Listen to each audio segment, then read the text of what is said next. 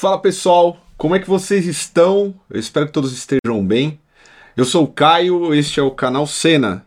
Se você não é inscrito no canal, por favor, se inscreva no canal, ative as notificações, compartilhe nosso conteúdo e, se possível, comente também aqui, que é algo importante. E eu estou falando já de cara para se inscrever, porque tem muita gente que assiste o canal e não está inscrito. E por incrível que pareça, depois que eu comecei a falar direto para se inscrever, aumentou bastante número de inscritos. Então, continue se inscrevendo porque isso nos ajuda muito a engajar no algoritmo desta plataforma chamada YouTube. Se você ainda não é um apoiador, por favor, torne-se um apoiador do canal aí, nos ajude a monetizar o canal, a financiar o canal. A gente tem um grupo de pessoas aí imenso que tem nos ajudado muito no, no, nesses quatro anos de canal. Então, faça parte dessa comunidade do Senna.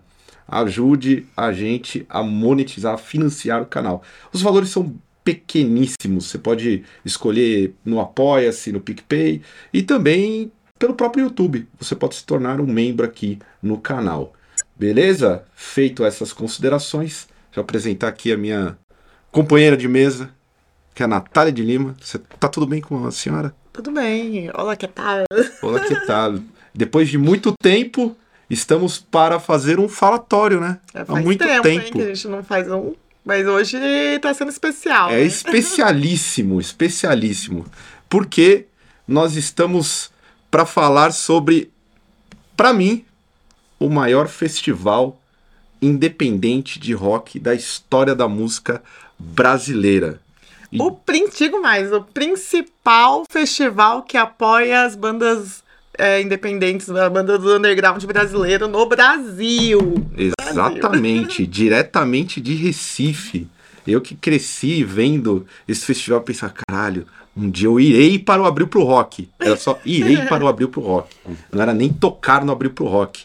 E a gente está recebendo aqui o idealizador, o cara que está por trás de tudo isso. Que para mim era um enigma também. Eu achava enigma. Eu tô falando Paulo André. Muito obrigado por ter vindo bater um papo aqui com a gente, Paulo. É muito legal te ter aqui. E aí, para dar o pontapé inicial, bicho. De onde surgiu a ideia de fazer um festival tão legal como abriu pro rock? Cara, o prazer é meu de estar aqui com vocês. Assim, o underground, se a gente tem uma coisa em comum é que o underground mudou nossas vidas, né? Sim. E eu muito cedo fui embora para Califórnia e testemunhei a cena do thrash metal lá, bem de perto, conheci a galera e aquilo mudou. Cara, eu queria fazer alguma coisa pela cidade, né? Eu via toda aquela movimentação e, e eram duas pequenas cenas paralelas.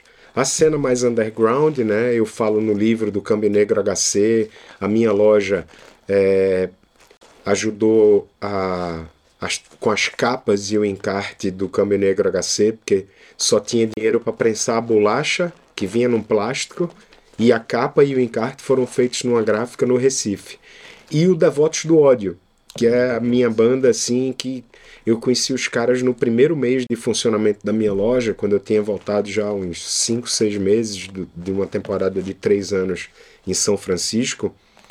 E mas não havia diálogo entre essa cena mangue, né, e a cena underground. Eram duas cenas distintas. Até que logo depois do, do primeiro Abrir pro Rock, eu fiz um show. E eles não estão no primeiro Abrir pro Rock, o Underground, né? O Câmbio Negro HC e Devotos do Ódio, principalmente por causa da violência, cara. O Brasil era bem mais violento Sim. naquele momento, né? Você tinha era, era aquele momento que morreu um punk de machadada no show do Sepultura aqui em São Paulo, aquelas tretas. A violência ali, no, no, no, underground mesmo. No assim, underground mesmo, cara, de gangue, cara. Eu lembro, hum. eu vi no Jornal Nacional um festival em Belém, Rock 24 Horas, que teve briga de gangues de Belém. E aí deu o Jornal Nacional, e aí o Jornal Nacional mostrava a, o palco e aquele vazio na frente, e o pau comendo. E para piorar, os caras saquearam o palco, cara. Então, Caralho. essa era a vibe, essa era a atmosfera. E no Recife não era diferente, né? Tinha uma galera lá, a Turma da Lama, que eram uns, uns playboy de boa viagem, surfistas, né? Playboy, assim, porque não era o playboy do carro, é o playboy porque ele é rico, mora uhum. bem na avenida, no bairro da praia, bairro nobre da cidade, comparado com os punks do subúrbio, né? Era outra pegada. E aí sempre tinha treta nesses shows, inclusive em alguns dos shows que eu produzi, né? É, eu falo no livro do, do show do Cólera para lançar o vinil do Câmbio Negro HC, O Espelho dos Deuses, que o Redson toma um banho de cuspe dos caras e os caras tentam dar porrada. Então a atmosfera era essa lá. E eu não queria trazer isso pro Abril pro Rock ali naquele primeiro momento, porque, cara, eu, eu, eu tinha receio, assim, nunca tive medo dos caras, mas eu tinha receio que os caras aparecessem lá pra, sabe, demarcar o território Sim. imbecil deles pra lá. Causar, né? Causar, né? E aí eu não convidei nem o Caminhoneiro HC, nem o Devotos do Ódio. E aí, uns meses depois do primeiro abrir pro rock, o Chico Science Nação Zumbi e o Mundo Livre S.A. já tinham vindo para São Paulo e Belo Horizonte, já estavam assediados pelas majors. Eu não trabalhava ainda com eles e eu produzi um festival meio para ser uma continuidade do Abril, para poeira não baixar, que foi embaixo da lona do Circo Maluco Beleza, né? Que o primeiro Abril foi no palco externo, no palco maior. E, cara, foi o primeiro show da volta das bandas, né? Então, desde a geração de Alceu Valença, Geraldo Azevedo, do Lula Cortes, que a gente não tinha nada de Pernambuco projetado nacionalmente, né? Muito menos banda de rock. Sim. E aí foi o dia que deu mais público, deu umas 500 pessoas, e eu chamei os Devotos do Ódio, e antes do show de Chico Science, Nação Zumbi, que era o mais esperado, era a banda né, mais diferente, mais promissora, assim, eu falei, galera, chega aí, chega aí, tipo, ainda não é Chico Science Nação Zumbi, mas eu quero apresentar para vocês, direto do Alto Zé do Pinho, Devotos do Ódio. Cara, a cena mangue se apaixona pelos devotos do ódio ali naquele momento, assim. Ninguém conhecia porque eu era um dos poucos que transitava nesse underground assim, né? E que tinha também um envolvimento direto na cena do do Mangue Beat, né? E ali, cara, foi um negócio tão impressionante que três semanas depois os Devotos do Ódio já estavam tocando com o Mundo Livre S.A., convite deles, né? E aí não tinha essa coisa do underground, tudo ali era uma cena que comungava. Né? Os devotos não falavam do mangue, de caranguejo, mas eles estavam inseridos, os faces do subúrbio também, né? Que tinha aquela vibe, cara. É, era aquela geração do rock pesado, né, com, com rap e, e, aqueles beats todos, cara, Rage Against the Machine, a maior banda, mas muitas outras. E o Faces do Subúrbio tava um pouco nessa pegada, né? E tem uma cena muito impressionante no segundo Abril pro Rock que os devotos chamam o Faces e eles fazem uma coisa meio. Eu até comprei num sebo hoje um CD do Judgment Night. Hum, Não sei se vocês conhecem sim, essa trilha sim, incrível, né? E essa trilha é da Sony, a gravadora do Chico Science Nação Zumbi, que eu trabalhava e estava lá dentro. Então a gente ganhou a coletânea, o cartaz e tal. E juntos eles fizeram uma coisa que infelizmente não gravaram. Os devotos do Oda ainda eram muito presos ao underground, assim, acho que fazer uma coisa com uma banda de rap naquele momento não estava muito nos planos dos caras, sabe assim? Ah, até porque nessa época a gravação era uma coisa bem cara, né? E muito cara. A galera já tava no, numa situação tipo, ou eu invisto nisso ou eu invisto naquilo, né? É isso aí. Ah, engraçado você falar que Devotos foi a primeira banda de punk que eu ouvi na vida, assim, tinha, acho que foi em 98 que eu conheci a banda, eu, tipo, era pré-adolescente, assim, e foi que o Devotos out. Foi a banda que me encaminhou, assim, que legal, pra Nata, começar esse depoimento massa. a gostar de punk, aí do punk já fui pro metal, e já sou uma entusiasta do underground. É, você já deu uma, uma, introduzida até na pergunta que eu ia fazer, que da primeira edição foi uma... as atrações, elas estavam mais voltadas, assim, mais pro bang beat também, aí teve o Nação, teve o Mundo Livre e tudo mais. Dois é... nomes do de Grude, o Lula Isso. Cortes e o Laílson, né, os dois já falecidos, o Lula tem um disco icônico com o Zé Ramalho, que é o Paê Biru, Caminho uhum, da Montanha uhum. do Sol. Então não tinha como. Eu conheci o Lula uns meses antes, também me apaixonei pelo Lula, né? Teve o selo Solar Discos, que lançou Flavioli e o Bando do Sol, enfim. Eu tinha que trazer essa galera do Udi Grude para o festival com a rapaziada jovem.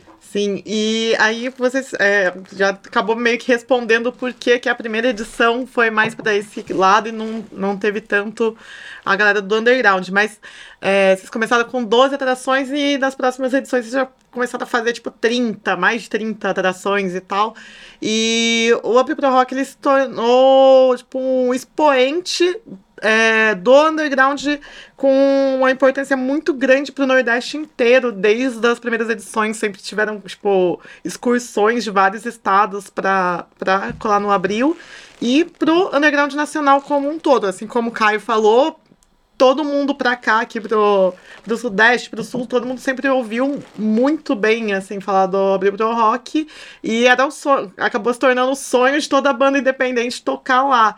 Como que você enxerga que foi acontecendo esse crescimento, assim, da, da importância do Abril Pro Rock no âmbito nacional e como que você enxerga que o Abril Pro Rock colocou o Nordeste no mapa, assim, porque a gente costuma brincar que nós sudestinos, né?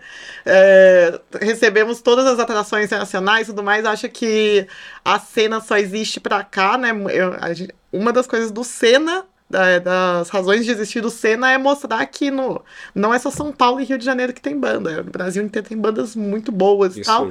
E, mas muito antes disso, a Abril Pro Rock já mostrava isso, colocando no circuito é, Recife, Pernambuco como um, um, expoente do, do som pesado. Fala um pouquinho sobre isso. Então, é, a gente não tinha grana para trazer as bandas novas, sei lá, do Rio Grande do Sul, né, do, daqui de São Paulo e Rio, bandas ainda em processo de formação de público, né, que não venderiam ingresso em Recife. Mas naquele momento também tinha as gravadoras assinando muita banda também e as gravadoras pagaram para as bandas, claro, que nos interessavam artisticamente. E a gente tinha um carinho especial pelas bandas do Nordeste, exatamente porque quando eu falo que desde a geração de Alceu, Geraldo Azevedo, não é só de Pernambuco, da, uhum. de um pedaço inteiro do Brasil, que é o Norte e o Nordeste. Né? Uma banda dos anos 80, que foi o Camisa de Vênus, uhum. né? que mudou para São Paulo desde aquela época e uhum. Marcelo Nova, eu acho que os outros caras moram aqui até hoje por uma questão de sobrevivência também, né? É, que não se esperava nada de lá. Então, eu acho, Nath, que a MTV ajudou muito. É fato, eu ia colocar né? Exatamente a MTV, ela ela abria para o underground, né? E não era só de madrugada, também durante o dia. Então, é, o Fábio Massari teve no lançamento do meu livro no sábado e a gente trocou livro e eu estava lembrando a ele que a, o Devotos do Ódio, né, na segunda edição, em 94, o canibal ele não tinha os dread ainda e ele tocou com uma corrente amarrada com um cadeado assim, uma camisa de uma banda de hardcore finlandesa que já tinha sido lavada 100 vezes, era preta, estava quase branca e aí o Massari genialmente pegava a galera saindo do palco. E aí o, os devotos descem assim, os três, o Massari manda assim.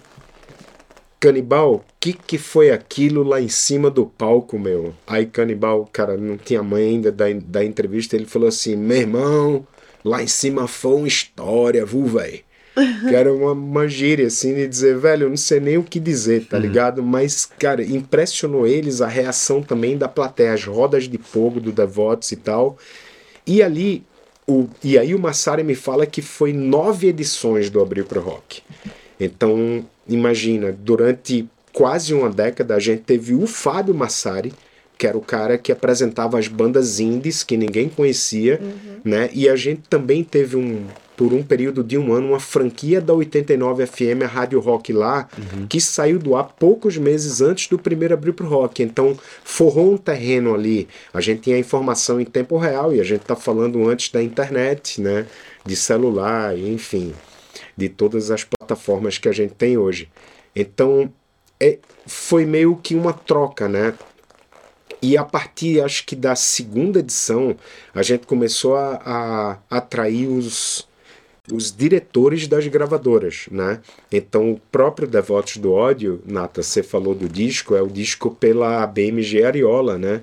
É, que também lançou Suínos Tesudos, lançou Patofu, enfim, mas infelizmente é, não uma grande gravadora não sabia trabalhar uma banda underground, né? Então uhum. eu ainda comprei muito disco pelo preço de, de, de artista né? É, para mandar para fanzines do Brasil inteiro, né? Para não, não parar aquele trabalho. Uhum. E a gente teve um primeiro clipe bancado pela gravadora e a gente fez um segundo clipe, né? Com, com cinema, no maior sacrifício, assim para não deixar de ter, porque a MTV exibia, né, cara? Então, quando você fala, Nata, que você conhecia o Devotos, eu tenho certeza que a MTV colaborou para isso também, né? Então, no meu caso foi fanzine, porque na minha cidade, São José dos Campos, a MTV nunca foi aberta. Ah, Aqui em São entendi. Paulo era aberta. Até, até, aproveitando, a MTV, ela tem a importância, porque eu lembro fazer essa relação, eu peguei do início da MTV, vi todo esse processo, cheguei no Abrir Pro Rock por conta da MTV. É, de certa forma, a, a, a MTV escoou a, a, parte mais independente pro festival do Abre pro, pro Rock, né? Sim. De, tanto de cobertura, também de. Eu imagino que tenha dado algum suporte no sentido de conseguir. É, como eu posso dizer? entregar alguma coisa ali no sentido de organização também ou, ou nunca teve? Não, ou era cara, uma coisa que não era, tinha uma relação? Não tinha uma Ou era relação. só meio que de cobertura? Deles? Era uma parceria de cobertura. Entendi. Incrível, né? A gente levava eles, hospedava e eles faziam de um jeito, cara, que e não tinha uma relação, infelizmente, cara, os patrocínios nacionais sabe, para um festival lá no Recife tal, nunca teve isso. Até um momento eu achei que podia ter uma relação de pegar aqueles anunciantes para jovens que a gente via, só que praticamente falando a fatia de mercado que se vende, seja lá qual for o produto, em Pernambuco, no Recife, é desse tamanho comparado uhum. com São Paulo, Rio de Janeiro, Belo Horizonte, sabe, Rio Grande do Sul. Então, nunca teve uma relação, era mais uma relação de cobertura. cobertura. Até aproveitando isso, e aí ainda seguindo dentro da pergunta que ela fez, o fenômeno do Mangue Beach e do próprio Chico Science é, algo, é, um, é um fator fundamental de colaboração? Sim, cara. Foi uma eterna troca. O Abril pro Rock cresceu com o Mangue Beat e ao mesmo tempo o Abril pro Rock expôs o Mangue Beat, uhum. né? Expôs para esses profissionais. Eu lembro, cara, que no terceiro Abril pro Rock, é, como eu trabalhava com Chico Science Nação Zumbi, e o Jorge Cabeleira, eu posso dizer que foi o primeiro evento que juntou os novos nomes dos anos 90, porque os nomes dos anos 90 só vêm em 93. Então você tem 90, 91, 92, só no quarto ano da década, em 93, vem o Gabriel Pensador, que era colega de gravadora do Chico. Ele explode. Uhum. Vende 250 mil cópias. Aí vem o segundo, o Skank, 100 mil cópias, também colega de gravadora Sony Music, e o Raimundos. Uhum. E aí o Raimundos também explode e vende tanto quanto o Skank. O Skank era mais pop, mas o Raimundo também bate disco de é ouro, 100 mil né? cópias. Né? Mas tocou na rádio, Selim tocava na Transamérica, uma rádio pop 10 vezes por dia, isso ajudou muito também, né? E Chico Science Nação Zumbi não vendeu nem 10 mil cópias nesse primeiro ano, né? Então, em 95, a gente, consegue, a gente tem quatro dias, um palco só, com Raimundos num dia, que aí já começava um dia só rock pesado, de várias tendências. É, Chico Science Nação Zumbi no outro, Skank no outro e Mundo Livre S.A. no outro. E mais, o Planet, bancado pela Sony, e viram o primeiro disco deles lá nos bastidores. A Sony aprontou para estar tá pronto no Abril pro Rock. O Jorge Cabeleira, que era também do subselo Super Demo da Sony, e o Patofu, que tinha um disco pela Cogumelo, que lançou Sepultura, Rato, Sarcófago e tal, e o segundo pela BMG, que era o selo Plug, que eles eram colegas do Devotos do Ódio. Então tinha essa troca. Isso e era 96? Isso era 95. 95? O terceiro abril. Ah, tá. 96, Nata, já é nossa primeira atração internacional, que é a banda belga Deus. E a gente tinha um voo Recife, Bruxelas, Bruxelas, Recife. Eu encontrei uma amiga belga que eu já falava para ela dessa cena e eu fui fazer a primeira turnê internacional com o Chico logo depois dessa terceira edição, em 95, né? E e o livro fala, né? O livro Memórias de um Motorista de Turnês. Nessa turnê começou a minha, É, eu, eu, já tinha sido motorista em São Francisco, né? De entregador de pizza e pegava carrinho de supermercado na rua, mas de motorista de turnê de banda foi essa em 95 e eu reencontro essa minha amiga belga e o namorado dela, eles ganharam um backstage pass do festival que a gente tocou na Bélgica, o Sphinx Festival. E aí chegou o pessoal da produção e falou: Ah, tem um pessoal aí querendo falar com vocês. Eu falei: Quem? Traz, né? Era a Annelore, essa amiga belga, e o namorado dela tava com a camisa do Deus. Aí eu falei: Deus? Ele falou: É uma banda belga você não conhece? Eu ainda não, vou conhecer agora e tal. E aí deu a liga de no ano seguinte levar os caras e eu me lembro o Marcos Felipe, que era daquela revista Comando Rock, vocês uhum, devem ter sim. conhecido, né? Uhum. Ele era do Jornal da Tarde e colocou assim, uma manchete, assim, Deus não abriu pro rock. e foi nessa edição também que vocês começaram a, a, a, tradicional, que virou feirinha do Abriu pro Rock, ou ela já vinha antes? Ela veio em 95, que era o mercado pop que era para trazer essa produção nata de dos artistas visuais, de instalação artística, né? É, a galera que fazia camiseta, acessório, né? Muita coisa bacana que a galera produzia e como vinha a MTV, como vinham os jornais daqui do Rio, São Paulo, os grandes jornais, algumas a, a Bis, né? E os diretores de gravadora, a gente queria mostrar que estava rolando muito mais coisa na cidade, Nathan. É, então, esse daí é até um ponto que eu queria abordar, que vocês sempre trouxeram muitos artistas locais, assim, é, tanto das artes plásticas, artes visuais, ilustração, fotografia também. É, queria que você falasse um pouquinho dessa, dessa parte aí que, que não, não tem um underground também, é o underground das artes plásticas, digamos assim. Isso aí. E é, o Abripto Rock sempre apoiou essa galera. Queria que você falasse um pouquinho. Exatamente. A gente queria mostrar o momento que a cidade estava vivendo, né? Era uma coisa da autoestima lá em cima, a galera se via na MTV. Imagina a molecada que ia no festival, três semanas depois, tá vendo em casa, na TV mais legal do Brasil, uhum. para jovens, Sim. né? Culturalmente falando, musicalmente falando. E a galera se via. Então a autoestima da cidade, cara, começou a viver um momento e aí a gente é, começou a convidar também os artistas para fazerem os cartazes do Abril, né? Uhum. E aí trabalho de design, trabalho dos artistas visuais e essa essa troca também, né? Porque acaba que esses artistas também se envolviam nas capas dos discos, né? Era realmente um momento incrível naquele momento ali, que é 94 a 95, está sendo criado no mundo o conceito de economia criativa. Uhum. E aquilo nada mais era do que economia criativa. Sim. Mas a gente não tinha conceito de nada, velho. A gente só queria juntar a galera e fazer.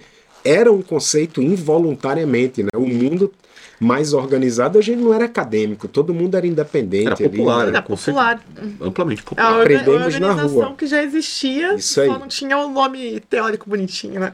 claro que esse meu background em São Francisco, testemunhando ali de perto, né? Aquela cena quando o Metallica lança o Injustice for All, que pipoca. Até então, galera, é incrível como o mercado musical mudou. Por quê? Até 88, é, eu morei né, dos 19 aos 22, de 86 a 89 em São Francisco, ah, né, eu, 20 anos depois do Verão do Amor, que era 67, é, até hoje a esquina das ruas Hyde e Ashbury ainda é um cartão postal que a galera tira foto, né? Grateful Dead, Jefferson Airplane e tal. E 20 anos depois, quando eu chego, ela é a capital mundial do thrash metal.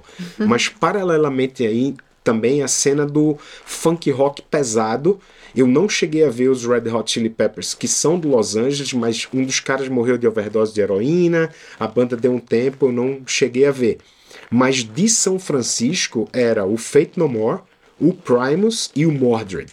Essas eu vi em pequenos clubes, né? Eu fui ver o Death Angel e aí vi o Primus, cara. O cara, vi aquela banda funkeada, o baixão marcando, uhum. e o cara com aquela voz assim, parecia, sei lá, voz de, de dublador de filme, sei lá o que, né, cara? E eu vi ali no. E nem tinha a ver o Primus com. O Death Angel era uma banda muito foda ao vivo. Os caras eram muito jovens, adolescentes ainda, né? Filhos de imigrantes filipinos. Então o metal só tinha uma hora por semana na MTV, que era o MTV Headbangers Ball, uhum. que também era uma turnê itinerante. E o rap também, que era o Yo MTV Raps. Até o. Cara, a cada três clipes na MTV, dois eram de hard rock farofa. o único crossover que tinha ali naquele momento era o Anthrax com o Public Enemy, né? Que é. Me foge o nome da música agora. E. E aí o Metallica meio que quebra isso. E, e o, o clipe que roda na MTV é da balada One. Que é uma balada até 80% da música. Depois o pau quebra, né? E quebra bonito, assim. E aquilo começa a abrir. E aí eu já começo a ver o clipe do Exodus de Fabulous Disaster, que era aquele clima da Bay Area, que era aquelas rodas de fogo muito doida, e de repente alguém pula assim de cabeça para baixo, sabe? E aí o thrash começa a invadir ali muito e leva junto Forbidden, o Violence, né? O Violence eu entrevistei os caras, o, o Rob, que era o, o- o vocalista, né? Depois montou o, o Machine Head.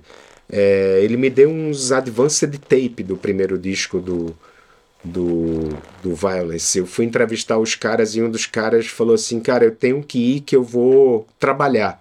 E o cara era motorista de um caminhão de lixo, que era o melhor salário. Você trabalhava à noite, virando e tal. Então, os caras ainda não conseguiam sobreviver das bandas. Eles tinham um emprego diurno. Eu fui num. Eles alugavam. Tem aquele programa que a galera, aqueles storage, né, que nego abandona e faz o leilão. Eu fui ver eles ensaiando no storage daquele para entrevistar eles assim, porque não tinha vizinho, não incomodava, eles botavam uns colchões. E isso, cara, me, me até o próprio Chico Science, Caio, eu acho que Nata, esse meu background de falar inglês e ter vivido isso, o Chico era um cara muito pé atrás, assim, né? E quando eu falava para ele dessas coisas, e eu tinha um álbum na minha loja de discos das fotos que eu tinha tirado dessa galera, né? Algumas foram publicadas na Rock Brigade, e, e essa experiência talvez eu, é, não sei, é, essa coisa do motorista, né? O, o título do meu livro é muito para desmistificar o papel do produtor. Eu era o produtor que botava os caras nas costas e dizia, vamos, velho. É, a um produtor gravadora, de verdade, na verdade, né? a, a, a gravadora não vai bancar, a gente que vai bancar foi uma decepção de vendas e assim, se não vende, fechou a chave do cofre da gravadora, não tem mais dinheiro para promover. Né? E a gente foi nessa lógica independente. Por exemplo, o clipe da Lama ao Caos. Eu considero que as músicas de trabalho não foram bem escolhidas, né? A Cidade e a Praeira. E as duas tiveram em novela. Cara, Praeira é uma ciranda, é a balada do disco. A maioria das pessoas que ouviram não sabia o que era uma ciranda, né? Da Lama ao Caos, que é a música pesadona, né? Que inclusive o Sepultura fez uma versão. E no meio o Chico fazia. O Lúcio é, puxava o, o refrão de, de Territory, gan, gan, gan, gan, gan, gan, no meio de Dalamalcaus. Cara, que eu considero Dalamalcaus tão pesado quanto uma banda de thrash Sim, metal. também acho. Quando Também o pau quebrava ao vivo, que o, aí o Lúcio, no meio da Lamalcaus, puxava gan, gan, gan, gan, gan, gan, dan, os três tambores, aquela monstruosidade, aí o Chico gritava Refuse! Resist era meio um medley ali de território. que- E o Chico berrava assim, urrava que, que curtia os sons pesados. Cara, a plateia falava: caralho, velho. Os caras ainda estão trazendo uma referência, porque o Sepultura já era mundialmente consagrado, né? E era exatamente para dizer isso, velho. A gente é da terra do Sepultura. E a gente é tribal tanto quanto. É muito louco você colocar isso, porque parece meio que uma simbiose até mística, né? Com que, que, que tem a ver com a sua história. Porque você andou ali na Bay Area, que é o, é o lugar que, pô, eu costumo dizer que o, o que o, mai- o brasileiro mais gosta é o thrash metal. É o estilo É, favorito. é- é o né? estilo do, do, do favorito do brasileiro. E você trazer essa referência agora, né? Eu fui formado nas rodas de fogo da Bay Area, cara. E do tipo. É, é, é, é uma simbiose muito louca, porque o, o Abril pro Rock e assim, né? Pegando a sua experiência, esse momento que explode Chico Science, Nação Zumbi, e o Nação é muito legal porque ele, ele meio que abre espaço pro metaleiro radical, brasileiro do tipo ouvir Gostar coisas de diferentes. Música, e música É uma simbiose muito maluca, né? com características. Acho que você nunca imaginou nacionais. algo nesse sentido, Cara, né? mas como a vida não é perfeita, Caio, tipo, eu nunca vou perdoar o Sepultura, cara. O Sepultura, em Roots, tinha que ter chamado A Nação Zumbi. Putz, é, E não Carlinhos Brown, sabe? concordo. Cara, eu me divertia muito com as cartas a Rock Brigade, quando. Porque, cara, naquele momento, o axé era gigante no Brasil. Exato. E no Nordeste, muito mais. Cara, o, o mangue era uma coisa underground diante do axé no Recife, que tinha a festa própria, o Recife Folia, uma micareta, que é do mesmo ano do Abril pro Rock. Se foi pensar na- quando teve o Shake Tosado no, no Rock em Rio, que todo mundo ficou chocado com os tamborzões, tudo casal. Já galera- era um uma influência ali, né? Sim. Também do. Total. Enfim, e aí os caras. Mas aí, cara, o Max repara isso porque quando o Chico parte, né, no, na semana pré-carnaval de 97, era o ano do boom do real. Né? O real tava assim, é, sei lá, é um, é dois dó, um real dois reais por um dólar, né?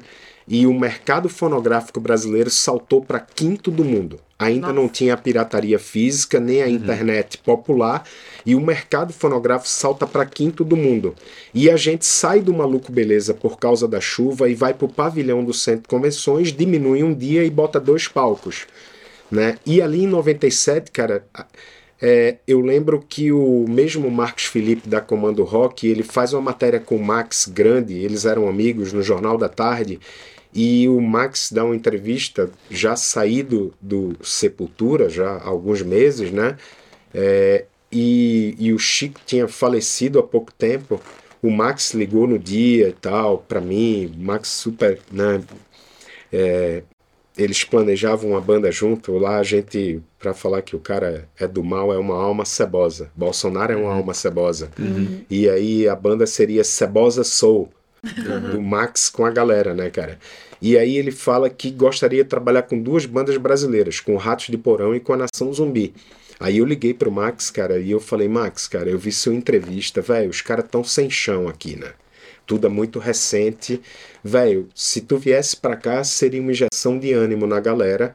E vai ter a quinta edição do Abril pro Rock. Aí ele falou, cara, eu vou. Eu vou com a minha mulher. Né? Eu vou como convidado e tal. Mas aí, aí a imprensa pirou, velho. Eu não aguentava. Todos os amigos jornalistas dos grandes jornais, Paulo, cara, abre o jogo, velho, na boa. Max saiu de sepultura, o Chico morreu. O que é que vai acontecer, velho? Os caras vão se juntar e. Não, velho, não tem nada, os caras não vão nem. Só que não, eu não queria divulgar, não podia divulgar, na verdade, cara, esse elemento surpresa, né?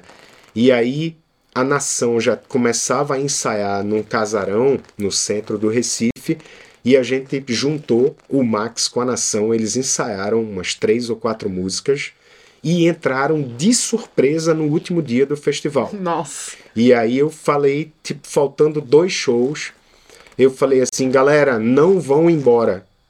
Vai ter um bônus track. Aí depois o Maurício Valadares falou, velho, ninguém sabe o que é bônus track. Eu falei, cara, eu tava emocionado.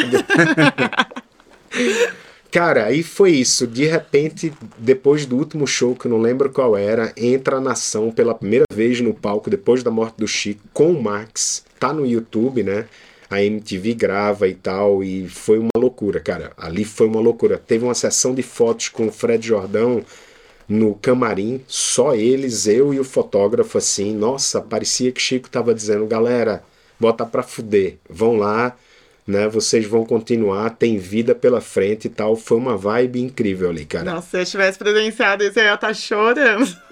Aos Foi-. E aí depois entra a galera do Planet, do Rapa no meio pra cantar. Nossa, velho, foi foda.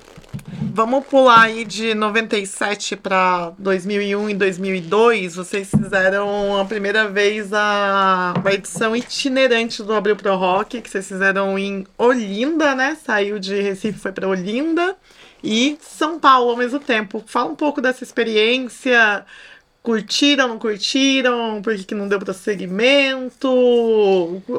que, é que rolou? Então, para você fazer algo em São Paulo, você tem que viver aqui, tá dentro do contexto, né? São Paulo já tem tudo ao mesmo tempo agora, Sim. comparado com as Sim. outras cidades. São Paulo tem as casas underground, sempre teve, né? Mas não tinha os festivais independentes. Então, em parceria com o Sesc São Paulo, a gente conseguiu fazer dois anos, né? Como você falou, 2001 e 2002. E aí em 2002, que eram os 10 anos do Abril, a gente se empolgou e trouxe o The Charlatans da Inglaterra, e aí junto com Los Hermanos no Olímpia, e aí tipo na Folha no dia saiu dizendo que o ingresso era tipo o dobro do preço. Nossa. E a gente perdeu uma grana e falou, cara, vamos dar dois passinhos para trás, não dá pra gente ficar arriscando assim. E ali a gente se diz, mas foram foi uma experiência incrível. Por exemplo, o John Spencer Blues Explosion, Caramba. que era inédito no Brasil, cara, Eu lembro disso. deu uma aula de rock no Recife, influenciou um monte de banda de rock que se formou nos anos 2000, que já não era mangue e tal. E a gente trouxe eles, cara, o- o ingresso no Sesc Pompeia esgotou assim, sei lá, em dois dias. Caramba. Eram 900 pessoas. E aí o cara do Sesc falou: pô, Paulo, esgotou o ingresso, será que a banda não toparia fazer uma segunda sessão mais cedo? Aí a gente falou com a banda, eles toparam. E aí fizeram uma sessão, acho que seis da tarde, descansaram um pouco e outra nove da noite, assim. E foi incrível, porque com o T-Butches Orchestra, que a galera dizia que era o John Spencer brasileiro e tal. E aí a gente fez uma noite com Ratos Inocentes e Devotos do Ódio. É, eu acho que o Ratos nunca tinha tocado depois do começo do fim do mundo no Sesc Pompeia, assim. E foi incrível, cara. Foi uma experiência incrível, mas a gente resolveu se voltar lá para o Nordeste, que é a nossa, nossa história, né? Foi construída lá e a gente resolveu focar lá. É, é, assim, a curadoria, ela sempre, até pelo seu background aí, sempre foi voltada muito olhando pro, pro, pro underground, né? E aí, olhando assim, a partir de um determinado período pós-2000, porque nos anos 2000 a gente tem meio que uma transição da música, né? Você falou, pegou os anos 90, olhando o Brasil, MTV e tudo mais, é uma época muito rica pro rock. Aí depois, posteriormente, a gente já tem uma tem o, o, o new metal, as bandas de new metal surgem e tudo mais, e aí a gente começa a entrar num outro período da música. E aí, eu- pelo que eu vejo, assim, em 2007 vocês fazem uma aposta de novo em umas bandas mais regionais. Como que se dá nessa mudança? Porque, pô, já tem um histórico, a- o, o Abril pro Rock já é solidificado, já tem corpo, e aí é olhar de novo e vamos pegar essa, no, essa geração que surge, que é muito diferente da riqueza que, que, que se existia nos anos 90. Como que é esse processo? Virou mais pesado, né? O cast É, ficou mais Isso, pesado. Isso. Cara, a gente tem um show histórico na história do festival, que é o show do Sepultura em 99, né? O Sepultura, desde a projeção mundial, não ia no norte e no nordeste. Eu lembro, cara, que o cachê era 20 mil dólares, era um Uou! dinheiro muito grande pra gente, sabe, assim, na época. E eu lembro que o meu padrasto tinha vendido um apartamento e tinha uma grana guardada. Pra mim ele não emprestaria, mas pra minha irmã, que é minha sócia, que é super organizada, ele emprestou 10 mil dólares pra gente mandar e garantir o show do Sepultura. E ali, cara, é, inclusive o Los Hermanos tocou nesse dia, cara, acredite se quiser, porque a demo do Los Hermanos, quem estranhar isso, vai no YouTube e põe Amor e Folia. A demo do Los Hermanos. Era uma demo, cara. Era uma banda que me surpreendeu muito, porque era uma banda com pegada de hardcore, mas com solo de sopro e letra romântica. Falei, cara, eu não vi nada parecido. Então, não dava, não era ainda uma noite só de metal e punk. Tinha ali o Viasat no meio, que era de peixinhos, de onde vem a nação zumbi, também uma coisa mais pesada, o próprio Faces do Subúrbio nesse crossover com rap e tal, né? Ainda não era uma noite só underground, tinha essas misturas que você bem colocou. Eu não gosto, né? acho que ninguém deve usar mistura nem fusão nos releases, mas era isso, era um crossover ali que começou a rolar ao mesmo tempo. É, em 2001 é um dos últimos shows do Raimundos, né? E aí foi no dia que o Joey Ramone tinha morrido. Aí tinha o Ataque 77 da Argentina, The Queers dos Estados Unidos, uhum. e aí o próprio Devotes, e todo mundo toca uma música dos Ramones, né? E vai nessa transição, né? Até que em 2002 a gente consegue, três anos depois, trazer o Sepultura novamente. E aí o Crisium pela primeira vez, isso eram uns 10 anos do Abril pro Rock. E aí tinha aquelas fofocas, ah, porque o Crisium tem treta com Sepultura. Porra nenhuma, os caras subiram juntos e foi lindo, velho. No Abril pro Rock, nos 10 anos, deram esse presente pra gente, né? E aí vem é, exatamente essa, essa mudança, né? E a gente começa a delinear uma noite e aí vem a força do metal, porque aí desde esse Sepultura em 99 e tal, a gente viu que quando a gente trazia as bandas gringas, é, tinha essa movimentação no Nordeste. Começam a vir as caravanas, né? Porque é, o Sepultura, sei lá, tocava talvez só em Salvador, Recife e Fortaleza, não conseguia tocar nas capitais menores porque não era viável financeiramente. Então a galera vinha dessas cidades para ver no Recife. Começa essa construção então desse público, cara, que nos últimos anos com o patrocínio da Petrobras, né, a gente consegue ter, por exemplo, numa mesma noite o New York Dolls e o Bad Brains, né, o DRI, os Misfits, é, o Êxodos com Brujeria e Cripple Bastards da Itália, três internacionais, né? Obituary foi um show incrível, né? E, e quando a gente fecha a banda mais cara da história do festival, é, que a gente tinha ali a Petrobras para dar uma base pra gente, né? Qual aí, foi a mais cara? O Motorhead. Vai, eu ia falar, teve Motorhead. Cara, gente, o Motorhead em 2009 foi um show que ficou na história Sendo que, cara, 40 dias antes anunciam o Iron Maiden. Nossa. E aí era a primeira vez do Iron Maiden no norte e nordeste do Brasil. E nos afetou muito, né? Porque.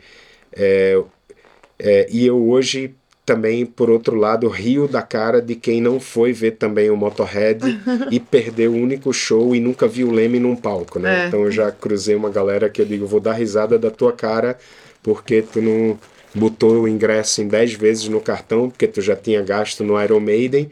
E para piorar. Mas foi preju foi. Então, Nata, a gente. Olha só, quando a gente mandou os primeiros 20 mil dólares pro Motorhead, é, eu lembro que a gente estava embarcando para o Womex, uma conferência internacional de música, uhum. para promover o Porto Musical. A minha sócia Melina recebe um telefone da galera, um telefonema da galera da Petrobras, né, no salão de embarque e fala: "Aham", começa a fazer uma cara meio de choro e eu, pô, que foi ela? Perdemos a Petrobras. Ah! Nossa. Começa a chorar. Falei, caralho, logo agora, não. Cara, a Petrobras, por causa da crise mundial ali de 2008, dos sim, Estados Unidos, sim. da galera que financiou o caso e não pagou, veio bater e falou: olha, não é nada com o festival, a gente está cortando muitos dos patrocinados e infelizmente vocês estão no meio. Falei, galera, cabeça erguida, vamos enxugar de três dias para dois dias, vamos enxugar a quantidade de banda e vamos fazer um Motorhead só com mais três bandas. Aí foi o Matanza, o Decomposed God de Recife hum. e eu acho que o Black Drawing Chalks de Goiânia, né? E aí foi isso, a gente aumentou o preço do ingresso porque não tinha um grande patrocinador né? Mas não, não foi a questão do preço do ingresso. Mesmo assim, a gente teve, sei lá, 4 mil pessoas, é um público muito ah, bom para o Nordeste. Essa, esse movimenta essa movimentação das caravanas. Mas para piorar, o Iron Maiden, que era 40 dias antes, vem para 10 dias antes. Nossa! Por causa de uma mudança de data de um show em BH, que era um brother meu, a Luísa, da minha geração, produtor do Patofu, que estava fazendo. Me fudeu involuntariamente. Esse né? é o muito amigo. É isso? E aí o que é que restou, cara? Eu sabia que o Iron Maiden também ia trazer uma galera das outras cidades e eu aluguei duas bicicletas com som. Não sei se aqui em São Paulo rola, mas lá rola. É uma bike com um alto-falante uhum. que vai promovendo ali na vizinhança e tal. E eu falei, vou gravar um CD com as, vi as 20 músicas mais conhecidas do Motorhead. E aí essas duas bikes vão ficar no quarteirão ao redor do Jockey Club de Pernambuco, onde foi o show. e duas moças lindas vão panfletar. Então o Motorhead vai virar o assunto da fila do Iron Maiden, que eu sabia também que Neguinho era ansioso e ia pra... Foi isso que eu fiz, cara. Eu fui lá perturbar a galera, né? De dizer, velho, vai ter o Motorhead, né? E acho que consegui fisgar alguma galera, mas tipo, foi um prejuízo, cara. Ali a gente tomou a decisão de não fazer mais bandas tão grandes assim, Uhum. porque correria esse risco, né?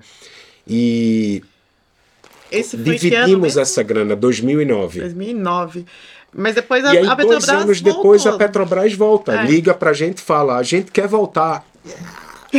Sabe, aí a gente tinha esse suporte, a gente sabia que a gente podia fazer três nomes, né? E não mais gastar 60, 80 mil dólares numa banda, mas sim três de 8, 10, 12, até 15 mil dólares, uma, sabe? uma, ter uma quantidade maior de bandas, né? Isso aí. É, você falou dessa questão da divulgação aí via bicicleta e tal.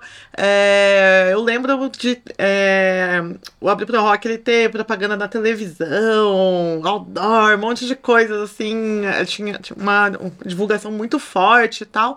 E esse período vocês estavam de novo, né, com o patrocínio da Petrobras. E quando a gente estava tendo a transição, teve o golpe e tudo mais, a transição para o governo Temer, vocês perdem o patrocínio da Petrobras, mas seguem produzindo o Bruto Rock de uma forma mais independente. Vocês conseguiram levar à frente no Faça Você Mesmo ainda? Ou vocês tiveram algum suporte, sei lá, de prefeitura ou patrocinador? Como que tem sido esses últimos anos sem esse aparato financeiro, né? Então, Nathan, um grande patrocinador, na verdade, assim, era Petrobras apresenta, mas a Petrobras dava um terço do orçamento do festival. Os outros. O outro terço vinha da soma dos outros patrocinadores. Patrocinadores, E a gente certo. consegue um apoio do governo do estado, da prefeitura, projeta o nome da cidade do estado fora e tal, há muitos anos, né? E alguns patrocinadores privados. A Pitu, a cachaça é uma parceira nossa, né? Já fez nove latinhas do Abril pro Rock. Com, Sensacional. com as artes do Abril, né? E, mas é, a gente é muito bem resolvido com a transição do Abril, né? Quando a gente, ali, meados dos anos 2010, outros festivais surgiram na cidade. O nosso carnaval do Recife e também de Olinda virou um grande festival de música pop. Então você tem Nação Zumbi de graça, Baiana System, você tem Titãs de graça pela prefeitura tal. E a gente não podia concorrer com esses shows gratuitos, né? E também cansei da.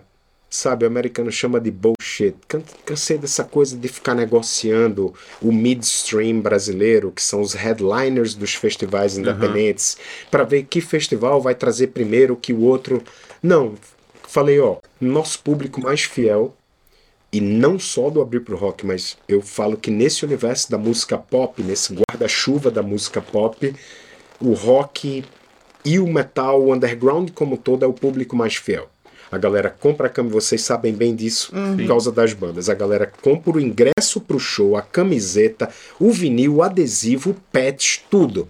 Né? Enquanto a galera mais da música pop, de sonoridade pop, é, nem sempre compra o disco, a camiseta, mas vai no show e tal. Então a gente deu essa guinada pro underground porque é a nossa verdade. E a gente continua fazendo o festival porque movimenta 50, 60 cidades quando a gente consegue levar essas bandas. Mas, voltando, a grana da Petrobras a gente usava exatamente para bara- baratear o custo. Eu lembro em 2008, quando a gente levou o, o Bad Brains e o New York Dolls, esse ingresso custava assim, a meia entrada 30 reais. A maioria, público jovem, estudante, paga meia entrada, né? E a gente dava um desconto para quem não era estudante, doando um quilo de alimento, era 40 reais, não era 60 o dobro, né? Que a gente chamava do ingresso social. E aí é, eu lembro que eu vi na Folha de São Paulo, as bandas aqui tocaram em lugares separados, o Bad Brain no lugar, o New York Dolls no outro, e o ingresso era 120 reais. Então era quatro vezes o preço, né? Então a gente usava essa grana exatamente para baratear o custo. O que acontece acessível. hoje, Nata, é que a gente não consegue mais manter esse preço, né? O abril é mais caro por causa disso, mas não é tão caro quanto um show solo da banda, que a gente sabe que lá o poder aquisitivo também é menor, uhum. principalmente a galera do interior, né? Que, né? Onde o custo de vida é mais baixo também. E a gente é, promove essa movimentação no underground nordestino, né? A gente publica todo ano é, os flyers virtuais das excursões. Ó, não é a gente que está fazendo, uhum. mas é uma galera que vem todo ano ali para ajudar a divulgar. Então é essa movimentação que mantém a gente firme no propósito de continuar fazendo o Abril para o Rock, né? E eu lembro é, nesse que vocês tocaram, eu fiz um acordo com uma cervejaria artesanal. Também cansei da negociação com as grandes cervejarias que só pensam nos shows de axé, sim, de sim. pagode, de música eletrônica, sei lá o que, né? E eu botei uma cerveja artesanal, só que, cara, na hora de extrair o chopp, começou a fazer fila e eu entrei lá para tirar chopp e fiquei pegando ficha e perdi o show do Nuclear Assault, que foi uma banda Nossa. que eu vi ali nos anos 80 e tal. Mas é isso, é a mão na massa, né? E nessa transição também vem o Alcides, né? Que é Alcides Burn, designer, né? Eu tô com uma camisa do Invisible Control, uma banda que ele né, fez o design, uma banda que não é pernambucana, nem é alagoana e nem é potiguar. É uma banda nordestina, porque tem a vocalista de Maceió, tem o baterista do Recife, tem o guitarrista de Natal e, e o, o Alcides, é, bom, eu com, com filhos e tal, já não conseguia ir tanto nos shows underground quanto demanda, né? Você uhum. precisa acompanhar a cena mas aí eu divido com Alcides essa responsabilidade hoje, né? E Alcides também tem esses contatos todos nacionais. É, e eu acho que o melhor do Abrir pro Rock é você convidar as bandas, né? Mas, cara, eu, eu fiz isso tanto tempo, né? O Abrir pro Rock vai fazer 30 anos no ano que vem, é de 93, 20, 23, que é, Cid falava assim, pô, mas tu não quer convidar os caras? Não, cara, eu dou esse prazer para você, pô. E aí eu sei o prazer que ele tem em ligar e falar, vamos até, tocar. Até falando disso, Paulo, mudou muito o corpo assim que organiza o Abril pro Rock? Como que eram você e mais quem? É, você falou que é sua irmã, é sua sócia. Sua irmã, citou sua irmã, tá citando os sítios. Como que é no, no, no, caráter da organização, assim? Porque aqui no Sena a gente tem um grupo de, de, de pessoas mesmo, mesmo envolvidas. Cada um tem uma, uma função, assim. Então, como que é Abril pro Rock? Como que, que é essa organização? Cara, é engraçado você falar isso. Tá me lembrando uma história ali no, no finalzinho dos anos 90. Eu acho que era sei lá, 98, 99, o Multishow também foi cobrir o Abril pro Rock. Uhum. E aí foi uma moça apresentadora do Multishow, que eu acho que ela era modelo tal. E, cara, nosso escritório era, continua sendo num apartamento no centro de, de um prédio antigo e tal. E aí eles foram lá para pegar o credenciamento, né? E aí a moça entrou e sentou na, na sala assim, tinha umas três pessoas trabalhando, e tinha mais três salas assim, né? E ela olhou e falou: Ah, mas é aqui que se produz o Abril pro Rock, sabe? Eu acho que ela imaginava que a gente tava numa casa, uma puta uhum. casa, uma agência de publicidade, algo assim, sabe? Nunca foi uma grande equipe, cara, porque já tem uma década que eu não trabalho com os artistas, né? Eu uhum. sempre gerenciei carreiras, eu não gosto de dizer que eu sou empresário porque eu não vendia show. Eu gerenciava carreiras e, consequentemente, cuidava da grana. E aí, minha irmã, que é minha sócia, né, desde sempre, a Sonali, e a gente sempre teve os curadores, o Guilherme do Recife Rock também era curador, o Bruno Nogueira já foi também. E a gente, na estrutura de produção, tem uma galera muito boa produzindo e a gente contrata dois meses antes, né, para aquele trabalho ali no Abrir pro Rock. Então, na real, nossa equipe é bem enxuta, né? E tem mais eu e o Alcides. Por exemplo, agora eu vim lançar meu livro, né? Eu consegui um apoio da editora para lançar aqui no, no FISH, que é um festival internacional lusófono, e aproveitei para ficar para o Setembro Negro. Né? Eu quero reencontrar o Violence, quero ver o Violence de novo, que eu não vejo há muito tempo. E para a gente justamente trocar uma ideia com as bandas e tal, e ver essa cena de perto, né? Das novas bandas, para já pensar 2024, porque como você falou, Nata, 2023 já é uma parte das bandas que estavam agendadas Ah, em sim. 2020 quando veio a pandemia e a gente tomou um puta prejuízo, passagem do Decide internacional comprada, aí pede devolução, mas nunca é a mesma grana, paga umas taxas assim, a gente tinha tudo pronto e veio a pandemia. Eu gostaria até de fazer um adendo aqui, ó, pra galera que acha que os, os festivais de médio e grande porte são só cartas marcadas que tocam e tal. Boa parte é verdade. É só carta marcada mesmo, são as mesmas bandas que sempre tocam. Mas no Abril Pro Rock isso não acontece. É, a minha banda e a do Caio, a Manja Cadáver e Desalmado, tocaram no, no Abril Pro Rock em 2019. E eu queria só compartilhar como que foi que a gente chegou no Abril Pro Rock. Em 2018, o Manger foi a primeira banda do domingo no Setembro Negro. Tipo, tinha. Lá no Carioca tava, sei lá, tinha umas 200 pessoas só, tava relativamente vazio, né, pra capacidade do Carioca. E estava lá o Alcides assistindo, felizão, amarradão no nosso show. E a gente sempre fez o show é, muito empolgado e feliz, independente de quantas pessoas estivessem assistindo, né? Porque pra gente, todo, quem tá ali querendo ver a gente merece ver o nosso melhor, né? E aí o Alcides foi, comprou o nosso merchandising. Eu não o conhecia, não fazia ideia de quem que era ele. Ele comprou o nosso merchandising, começou a conversar comigo, aí falou que fazia arte, que não sei o que lá, beleza. Aí uma semana depois ele me mandou uma mensagem no Facebook falando. Oi, Nata, tudo bom? Eu sou o Alcides, não sei se você lembra de mim, te vi lá no, no Setembro Negro, eu filmei você to- vocês tocando lá no, no Carioca, mandei pra Paulo André, que é quem faz o Abril Pro Rock, ele se amarrou e quer vocês no, no Abril Pro Rock. E foi assim que nós chegamos lá. E eu, e eu falei cara, a gente tem que trazer ban- as bandas com as meninas, cara. Tem que trazer cada vez mais as bandas com a mulherada, Então já sabe? temos aí o gancho até do que eu queria abordar. Depois eu, inclusive, quero falar também um pouco do, do, do seu livro, que eu acho que tem um- um- uma carga histórica importantíssima. Mas o Abril pro Rock, desde o do início, sempre teve um caráter progressista. Pra quem assistia MTV, Sempre, né? cara. mesmo, mesmo óbvio que hoje a gente tem uma outra época em que tudo ficou. Não, eu costumo dizer que o Brasil ele sempre foi polarizado. Quem enxerga a polarização só agora estava num mundo de fantasia, Isso. porque o Brasil sempre foi polarizado. Mas vocês sempre tiveram esse caráter progressista. E aí, progressista, modo de dizer, um lado mais à esquerda mesmo, popular, do campo popular mesmo no metal. E aí, ah, como que foi desde que, desde 2015, 2016, que a gente tem um golpe, a cultura foi atingida diretamente, independente da eleição do Bolsonaro, antes já estava sendo atingida, a gente acabou de abordar aí a questão da própria Petrobras, que antecede, né? A gente está falando de um- uma crise econômica de 2008.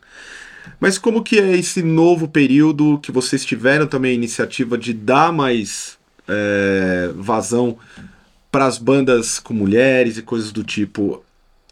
É, é, é- é o Brasil que trouxe o Abril pro Rock a, a, a, colocar esse elemento mais forte? É, lembrando também que a gente tá numa época que tem vários produtores que estão censurando os artistas aí, que Sim. não, não deixam eles se posicionarem politicamente, estão tesourando.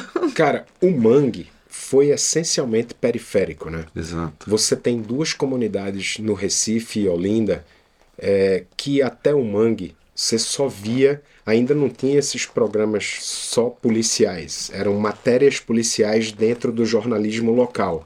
E aí o Alto José do Pinho, de onde vem os Devotos do Ódio, agora Devotos, o Face do Subúrbio, Matala na Mão, a Ostenta e várias outras bandas.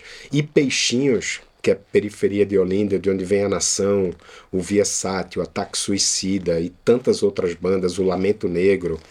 É, Então, não- tinha uma questão social que ali todo mundo era igual. Não tinha essa coisa de classe média, suburbano. Ali estava todo mundo junto numa mesma causa. E sempre foi assim.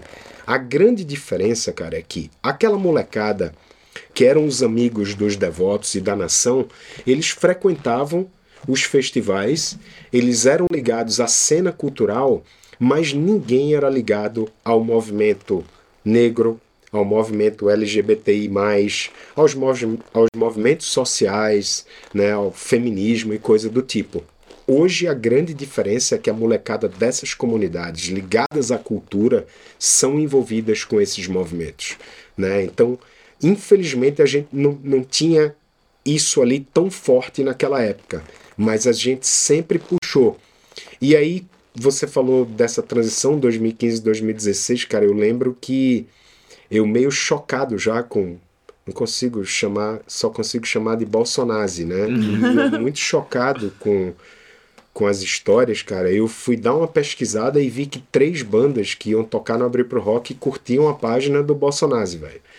E aí eu fiz um post lá falando que aí eu usei uma palavra muito forte, né? Censura, mas nada forte diante do que esse do que essa alma cebosa fez pelo país, né? E aí um dos jornais locais, o Jornal do Comércio, posta a matéria dizendo o produtor do Abrir pro Rock diz que se bandas falarem do Bolsonaro vai ter censura. E aí, cara, é, isso virou matéria, então eu fui muito xingado nas redes sociais pelos bolsonazistas né? Uma amiga minha falou que faz parte de um grupo metal falou: "Ah, uma galera não vai pro abrir pro rock porque você falou mal de Bolsonaro e fodam-se. Eles e Bolsonaro não, não quero essa atmosfera no festival. E se eu perder público pagante por isso, eu vou comemorar e não chorar, né? Então, cara, era um mundo como a gente estava vivendo. Terminou que um dos filhos, um dos Bolsonares do clã Bolsonaro, retweetou a matéria e foi lamentar que né? Cara, inimigo da cultura, eu sou mais inimigo dele ainda, né? A gente tá diante de um sim, governo de um sim. cara que não acredita nem na educação nem na cultura como um processo de transformação, né? E aí a gente sempre teve muito atento a essa essa, né, a presença feminina e cada vez mais, na verdade, eu queria muito fazer um abrir pro rock meio a meio e trazer, mas infelizmente a gente não tem, por exemplo, né, a gente precisa vender ingresso.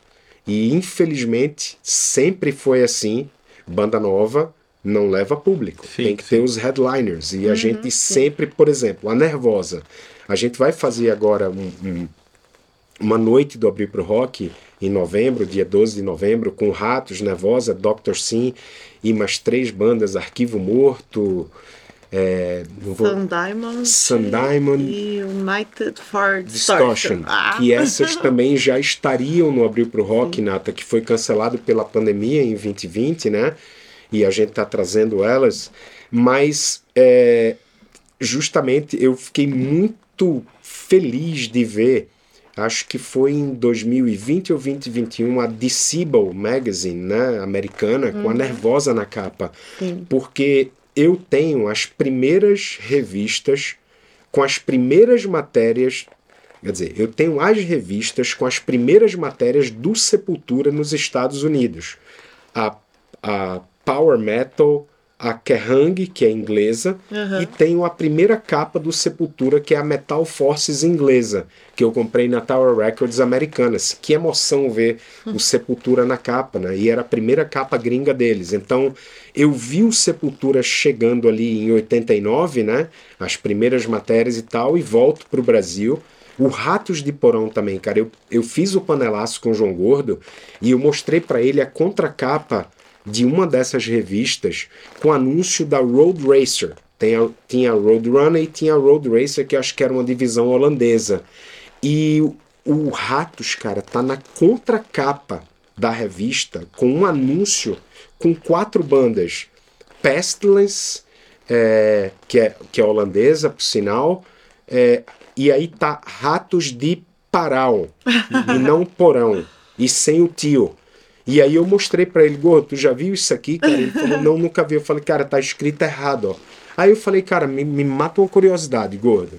A gente é amigo, cara, desde o início dos anos 90, né? E o Gordo é um cara incrível. E eu falei, cara, por que é que vocês não rolaram naquela época, assim? Porque vocês... Aí ele falou, velho, a gente era o maluco do subúrbio de São Paulo e ninguém falava inglês e não tava nem aí pra porra nenhuma. Então, realmente, cara, assim, é, eu não posso dizer que eu gostaria de ter assumido o Ratos naquele momento e, uhum. e, já ter uhum. sido motorista, porque eu não ia testemunhar o que aconteceu em Recife. mas teria sido um sonho também empresarial Ratos naquele momento ali, né? Eu acho que faltou talvez isso, mas nunca é tarde para reconhecer. E o Ratos, a partir dos anos 90, entra no circuito internacional e aí começa a fazer as turnês, né? E agora, nos últimos anos, tocou nos grandes festivais, Sim, né? sim, no Hell, Hellfest e tal. O Mas Ra- é, você falar disso do Nervosa é muito bacana, né? Porque é uma banda que agora é uma banda multina de multinacionalidades e tal, mas essencialmente brasileira, né? Formada no Brasil, né, Nata? Ah, e aí a gente quer para os 30 anos a Cripta. Que o meu sonho era juntar as duas bandas, como também eu queria juntar Sepultura e Soulfly. A gente fez o, o segundo show do Soulfly no Brasil, né? E aí o Max fica quase 10 anos sem voltar no Brasil, na década. Justamente a gente fez o Sepultura em 99 e o Soulfly em 2000. Trouxe tipo Phoenix, Recife, Phoenix, 12 pessoas, só tocou em Recife. E, e eu lembro que eu fazia muita turnê na Europa em meados dos anos 2000, é, com DJ Dolores, com Siba e a Floresta e com a própria Nação Zumbi.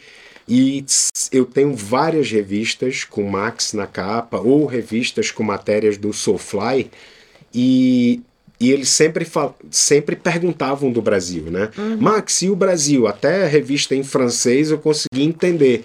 Aí ele falava, ah, eu toquei num festival no Brasil e tal. Ele não falava abriu pro rock, até- era difícil pra galera escrever, mas ele sempre citava o Abril pro Rock como um festival que ele tinha tocado, né? Ah, bacana. porque eu vim com Devotos do Ódio, a convite dele, abrir o show aqui no ginásio da Portuguesa. Sim, não foi legal. O Lambe era pequeno na rua, não teve tanto público. E dois dias depois ia ser em BH. E aí foi super engraçado que eu, com os Devotos do Ódio, indo pro Tietê, pra gente pegar o busão pra BH, pro brother Aloysio hospedar a gente na casa dele, que pra gente abrir o show do Soulfly também em BH. Cara, aí quando a gente assim, metrô lotado, a gente ia pegar o ônibus, sei lá, nove da noite, sete e meia, a gente saiu de onde estava com tudo, bolsa, instrumento, só eu e os três. Aí quando abre a, a porta do metrô lotado, assim, que a gente entra, cara, dá de cara com um office boy, o cara fala, meu, o que que vocês estão fazendo aqui? Aí Canibal vira pra ele, velho, tu queria que a gente tivesse de helicóptero, meu irmão? A gente tá indo pro Tietê pegar o busão pra BH. Cara, quando a gente chegou em BH, o lambe de BH era uma coisa impressionante, que era seis vezes, eram tipo seis folhas do que era o lambe de São Paulo, né?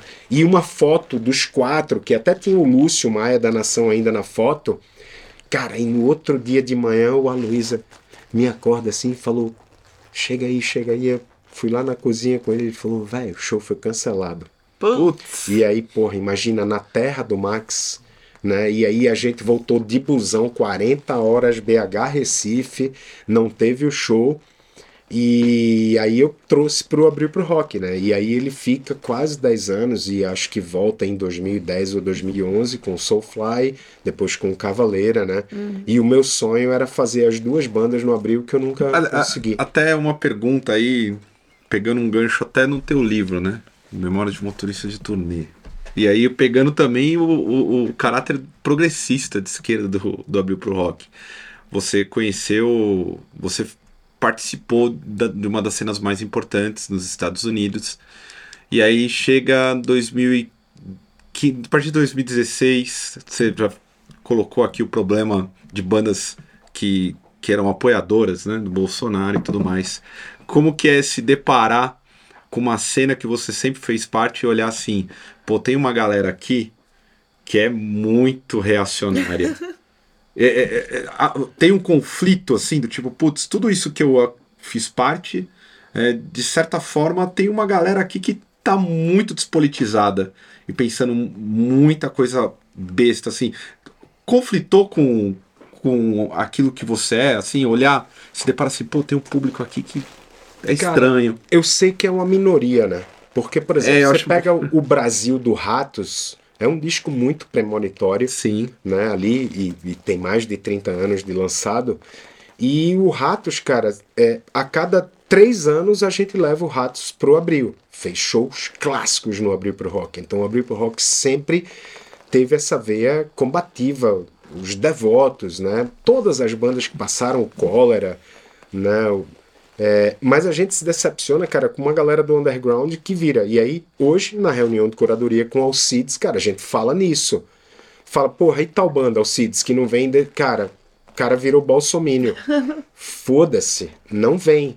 A gente não vai apoiar a galera que apoia um imbecil desse, cara. É, é isso, a gente vai, analisa as bandas e a gente não quer essas bandas no festival, cara. Não tem nada para acrescentar para a cena, né? E lamento que se tiver uma galera do público que deixa de ir, cara, não tô nem aí, velho, porque, cara, imagina depois de, de toda essa construção, cara, de, de né, de, e a gente se deparar com isso, não, eu só vou combater isso. E avisei antes, essa história da, da polêmica foi em 2016, dois anos antes da eleição, né?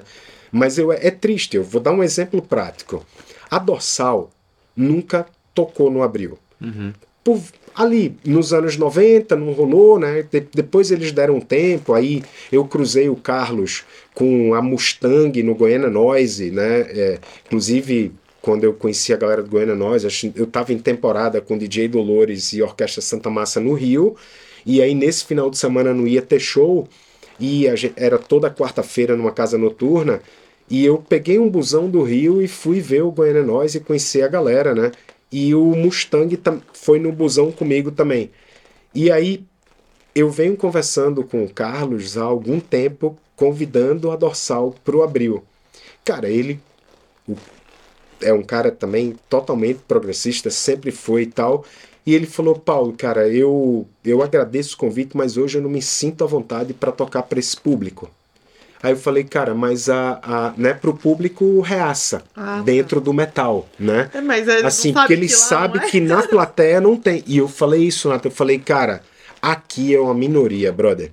Pode acreditar. E outra coisa, se essa minoria vier te ver, principalmente a galera mais velha da minha geração, vão ficar caladinho na deles, uhum. entendeu? Porque a vibe do festival é outra. E aí agora eu fiquei muito feliz de ver que ele tocou com Sepultura, né? E estão voltando aí a tocar.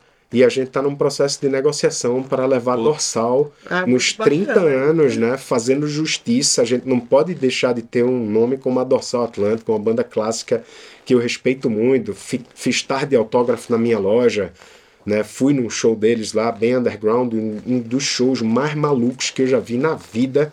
Foi Dorsal Atlântica e Ratos de Porão, 7 de setembro de 1991, no Circo Voador, que era uma estrutura tosca, tubular. Galera, tinha nego pendurado de cabeça para baixo na estrutura do circo. Eu cheguei mais cedo, já conhecia o gordo Renato Martins e fiquei ali do lado. E eu fui com um brother que morou até a adolescência no Rio e mudou para Recife, né? E eu tava na casa dele. E aí, cara, é, sei lá, o motorista da mãe dele foi deixar a gente e quando ele chegou lá que viu o clima, ele falou: Não, brother, não, não fica aí não, velho. Vamos embora. Eu falei: Não, velho, já tô aqui, eu vou ficar. Ele, velho, eu não vou ficar não. Eu falei: Beleza, eu volto de táxi, eu vou ficar. Fiquei ali do lado do circo, realmente, cara, meio tenso assim. E era uma porta meio de entrada, cara. E aí eu tô vendo se a galera chega, de repente eu não tava olhando pro portão, tava olhando pro outro lado, ouço um barulho de uma garrafa quebrando, cara. O gordo tinha chegado e o cara do portão não tava e vieram dois carecas pra cima dele. Eita. Ele tava com uma garrafa de vodka, velho. Ele quebrou na cabeça de um dos caras. E quando eu virei, ele tava, filha da puta e tal. E os caras correram e ele batendo no portão, abre essa porra, caralho! Abre e tal. Aí eu não ia falar nesse momento, né, cara? Eu esperei eles entrarem e tal. Depois eu falei, pô, chama o Renato, produtor do Atos e tal. E acabei entrando lá. E a vibe era essa, cara. E o pior, não era só o cara de cabeça para baixo. Tinha um cara pendurado de cabeça para baixo fumando um beck, velho. Na estrutura, assim. Eu só acreditei porque eu vi. Cara, pense num show tenso, velho. Tenso, cara. Tenso. Porrada. Cara, uma loucura. Mas aí, enfim né? Eu, eu vi a dorsal em várias situações e, e quando eu falo isso pro, e eles lembram bem de, da vibe desse show, cara, era bem mais tenso, velho. Há 30 anos o underground era tenso pra caralho. Ah, imagino, imagino mesmo. Imagino que tenha várias tretas. Bom, eu vou fazer a pergunta que a maioria das bandas gostaria de fazer para você. O que que uma banda precisa ter e fazer pra ser chamada pra tocar no Abre Pro Rock? Então, vou pegar o gancho, Nata, da, da banda de vocês, né? É, eu lembro que o Desalmado e o Manger estavam em turnê juntos no Nordeste, não foi? Não, o Desalmado tava, a gente não tava. Vocês É, foram só pro a abril. gente foi só pro, né? pro abril, mas a gente fez no final do ano que a gente fez a tour no. no Ah, Nordeste. que vocês voltaram Isso. juntos. Mas é isso, né? É, o Abril não vai conseguir, sem um grande patrocinador como a Petrobras, pagar todas as despesas de uma banda nova. Então, o que é que a gente sempre incentiva quando a gente quer muito uma banda? Cara, agita Salvador e Fortaleza, pelo menos essas três grandes cidades, e a gente divide o trecho. Né, para ficar um pouco mais barato. E aí, pô, traz o merchandising, a galera compra, Criar um a galera circuito, né? isso. A galera vem de cidades que não tem loja de disco mais, que não, muito menos para comprar camiseta de banda underground, né? Então essa movimentação. E é isso. É, tem eu e o Alcides na curadoria, né? A gente gosta muito de ver as bandas circulando. Né? O Nordeste é um lugar incrível para circular e tem um, um, um circuito de de produtores do underground em todas essas cidades, né? Muito fortalecido hoje em dia. Tem alguns festivais, como por exemplo o Festival do Sol, tem banda de metal, né? Já o Mada não tem, tem alguns dos festivais mais né, o- o Ponto CE, por exemplo, no Ceará, é um festival que também tem, mas aí você tem o, O Forcaus, o a gente tocou Forcaus, no que aí é só underground, que também é Dope nosso Smoke, parceiro. O. Dope Smoke, em Feira de Santana. Né? E a gente tá sempre dialogando com essa galera para trazer, mas a gente quer conhecer. Estamos numa época que a gente já não recebe tanto material físico, né? Mas eu digo para as bandas, né, que um, hoje o melhor cartão de visitas é um vinil, seja um compacto com duas músicas de cada lado, né? Porque cara, todo mundo recebe muito e-mail hoje em dia, né? E as bandas às vezes exageram um pouco, fica marcando a gente toda semana. Não, cara, eu quero ver um bom clipe, eu quero ver uma história de uma turnê como a que vocês fizeram, quebrou o para-brisa da, da motorhome, é isso, isso é história, cara, isso é a real. E eu acredito que o público quer ver isso também, sabe, Nata? Pô, olha só, velho, essa história. É, eu tenho uma, uma coisa que eu vivi, eu tava com o Cascabulho na última turnê deles, em 2000. É, a gente fez três cidades do Texas. E eu acho que era Houston ou Austin, no Texas, que a gente tocou. E eu vi que ia ter o The Vibrators, né? Eu tenho o primeiro disco do The Vibrators, é de 77, o mesmo ano do Sex Pistols. E eu vi que ia ter show e eu chamei a galera, só o Hold do Cascabulho topou aí comigo. E a gente tava com uma van alugada, era aquele típico bar americano, assim. Tinha um, um- um primeiro salão com as sinucas e um segundo salão com um palco baixinho, meio metro assim, aquele bar lateral ali. E, cara, tinham 15 a 20 pessoas vendo o show. Quando acabou o show, eu vi que o Batera desceu e foi venda- vender o merchandising da banda. Eu comprei uma camisa pro Canibal, trabalhava com Devotos na época, né? E comprei um CD do Vibrators e puxei papo com ele. Pedi pra ele assinar o CD, isso tá no livro, inclusive, né? E aí eu falei, cara. Aí ele falou, cara, desculpa, eu não posso trocar uma ideia contigo, porque eu vou desmontar minha bateria e a gente vai das pegar nossas vidas. né? Nossa, a gente vai pegar 12 horas de estrada para a próxima cidade e só somos os três num carro. Não tem driver, não tem tour manager, não, Não, tem, tem, nada. hold, não tem nada. Nada. Você é seu próprio hold. Então, Nata, a partir dali, cara, eu tô falando de 2000, primeiro disco em 77, sempre que eu ia falar, né, uma roda de conversa nos festivais e tal, eu dava esse exemplo e falava: vocês se veem daqui a 23 anos com a banda de vocês. Porque, claro, eles vão tocar ali no festival para duas, três mil pessoas. Mas para viabilizar, tem que tocar naquele bar ali e naquele inferninho e tal. Será que vocês estão dispostos? Essa é a realidade. Essa é a realidade do underground mundial. Então eu nunca vou esquecer essa história do Vibrators, cara, que é o preço que paga para você manter sua banda em atividade. Do seu livro, você traz muito relatos desse tipo. A pegada do seu livro que você está lançando agora é, é muito do histórico do Paulo André, do que ele viu no geral na música. Tem, qual que é a pegada que você está trazendo aí pro pessoal? Cara, eu quero justamente desmistificar isso. se eu fosse 20 anos mais novo, cara, e aí é uma dica que eu dou, eu me mudaria para a Europa.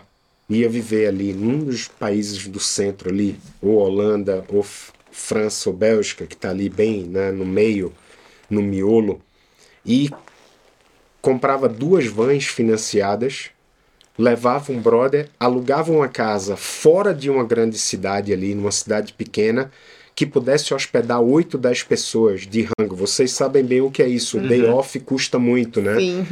E eu acho que o futuro é esse. Então você faria o pacote completo. Você é agência artística, não impede você fazer uma parceria com uma agência lá, né? Que é o que Sim. eu sempre fiz, né? É, a, as, agências, as agências artísticas são muito importantes no processo lá fora, né? Os agentes. E faria isso, cara. Essas turnês que eu fiz turnês que duraram dois meses com Chico Science, Nação Zumbi, a From Mud to Chaos, né? Que a gente queria que eles entendessem. Então, turnê internacional da Lama ao Caos. Depois com DJ Dolores e Orquestra Santa Massa também, passando por grandes festivais como Glastonbury, é, o Festival de Roskilde na Dinamarca, né? É, e é isso. Eu acho que nessa hora o, o mundo é pequeno, porque quando eu volto nessas cidades, Berlim, é, Amsterdã, eu sempre encontro, agora muito mais em conferências de música do que em turnês, as mesmas pessoas, o mesmo cara da rádio que toca música do mundo, o mesmo jornalista que agora tem um site, uhum. o produtor do festival que já tem 30, 40 anos, eu toquei quando tinha 15, 20, né? Então é um, né, a chamada música do mundo, a world music, não é um estilo musical, longe disso, mas é um grande mercado e é a porta de entrada para essa música brasileira que tem uma brasilidade.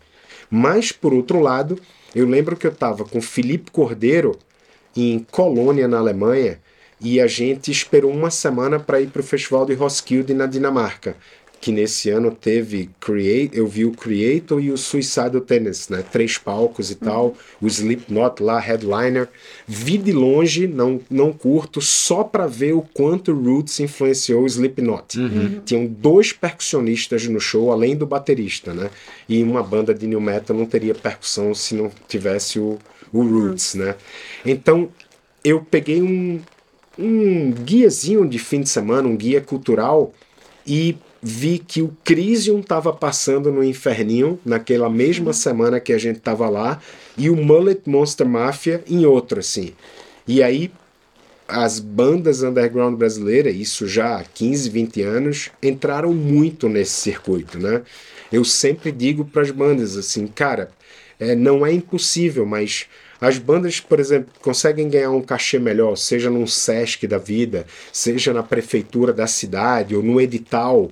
Né? Você falou um exemplo, Nata, de uma banda underground que conseguiu as passagens aéreas para turnê na Europa, né? Isso, Alguns estados têm editais exatamente para circulação nacional e internacional. Já fui curador de, do edital de Minas Gerais, por exemplo, e, e é isso. Não é impossível, mas você tem que plantar a semente e dar continuidade na carreira, né? Não é ir lá fazer uma turnê e voltar. Resumo da ópera, você vai ter que fazer o corre para sempre. sempre. Não adianta achar que vai vir uma gravadora e que vai fazer tudo para você, porque a gravadora vai, sei lá, no máximo lançar seu disco e dar uma grana pra você fazer o clipe e o resto você vai ter que fazer tudo sozinho. E aí, pra, pra gente ir finalizando o papo, a pergunta um pouco ingrata, né? Quais que foram as edições mais importantes do Abril pro Rock, assim, memória afetiva do Paulo, fala, caralho, isso é pra você, assim, não é no, foi massa, âmbito geral, é assim, o que você tem um, um, carinho.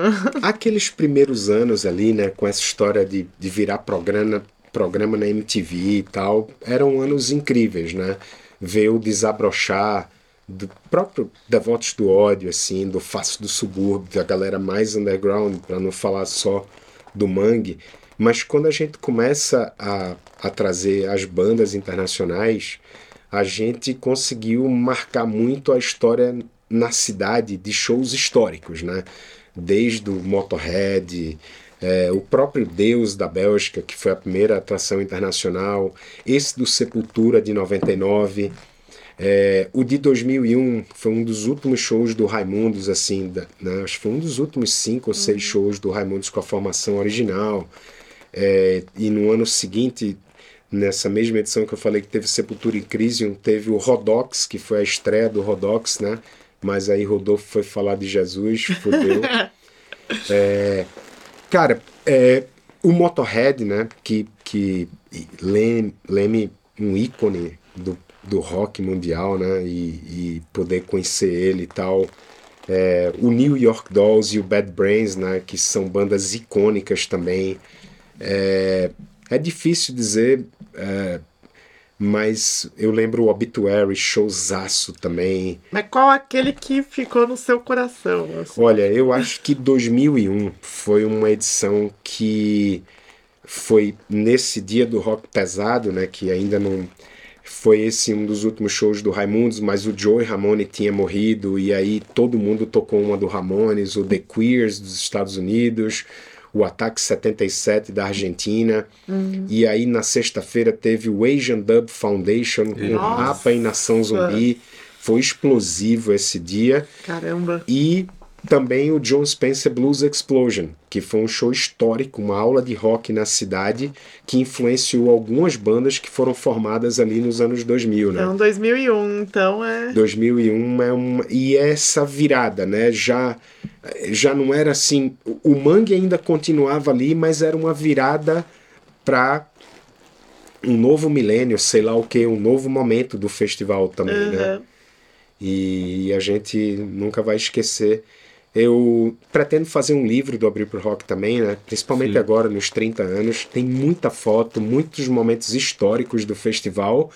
E essas histórias de bastidores. Por exemplo, o Soulfly, quando veio em 2000, cara, a gente teve que segurar o, o consulado brasileiro em Los Angeles aberto para dar tempo de emitir o visto, dizendo, porra, pelo amor de Deus, espere, eles estão vindo de Phoenix, no Arizona, para pegar, porque não tinha consulado em Phoenix, só em Los Angeles, sabe?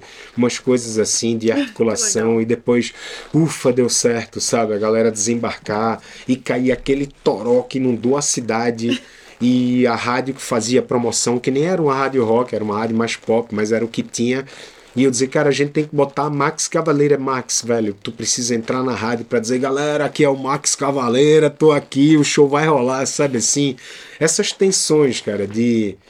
E a principal tensão, cara, é a tensão financeira, né? Sim, claro. Que a gente não é rico, não fiquei rico, faria tudo de novo, não fiz o Grip Rock para ficar rico, a gente não leva nada daqui, mas, cara, é, é é horrível, velho. Os pesadelos, assim, eu sonho com um monte de gente pulando o muro e eu, não, porra, não pula, caralho. Sabe assim, velho? Tiro o sono e eu digo, puta, velho. Ou então eu chego num lugar, tá tocando uma banda, eu falo, cara, que banda é essa aí? Velho, é tal banda. Porra, mas eu não convidei, sabe? Umas coisas assim, velho, que é, é a perturbação mesmo, cara, de, de, de você saber que tem que dar certo porque você não tem mas já aconteceu. Se der errado, você não tem de onde tirar, né? Olha, Nata, às vezes, tipo, nos 10 anos, é, a gente teve de presente de 10 anos um prejuízo que na época passava de 100 mil reais. Nossa Senhora! Cara, eu lembro, eu tinha uma Kombi. Uma Kombi que quando eu comprei com 3 anos de uso, em 97, aliás, em 99, ela ela foi anunciada como carro, carro de padre, uhum. que é o carro novo, né? Porque uhum. era do, dos padres da Universidade uhum. Católica, realmente. Tinham três iguais, o cara falou, não, escolha aí. E aí, três anos depois, eu usava a Kombi para transportar os devotos do ódio, cascabulho, para diminuir o custo dos rolês, né? Para não alugar van e tal. E aí, cara, no último dia eu, o meu amigo, ele era técnico de som de Chico Science Nação Zumbi e era o dono da sonorização do Abrir pro Rock, o Rogério. Aí ele falou, cara, me empresta tua Kombi, queimou um amplificador, eu vou lá na empresa buscar. Eu tirei a chave, cara, dei para ele, dei o documento e falei, velho, é sua. Aí ele falou, como assim? Eu falei, a gente tá tomando um fumo tão grande aqui que a Kombi vai entrar no rolê. Eu acabei de tirar uns arranhões dela. Velho, 18 mil reais ela vale. E eu tô. Parte do som, 18 mil reais, está sendo pago com a Kombi. Ele falou, velho, tu tá falando sério? Eu falei, seríssimo, velho. Outra coisa, tira os adesivos que eu não quero estar tá encontrando nos shows aqui em Recife a Kombi uhum. e me lembrando dela. Tá certo. Brother, Ia eles chorar, né? não só nunca tiraram o adesivo, como a Kombi tá definhando, assim, ruindo na, na casa que guardava o som e aí desfez uma sociedade lá.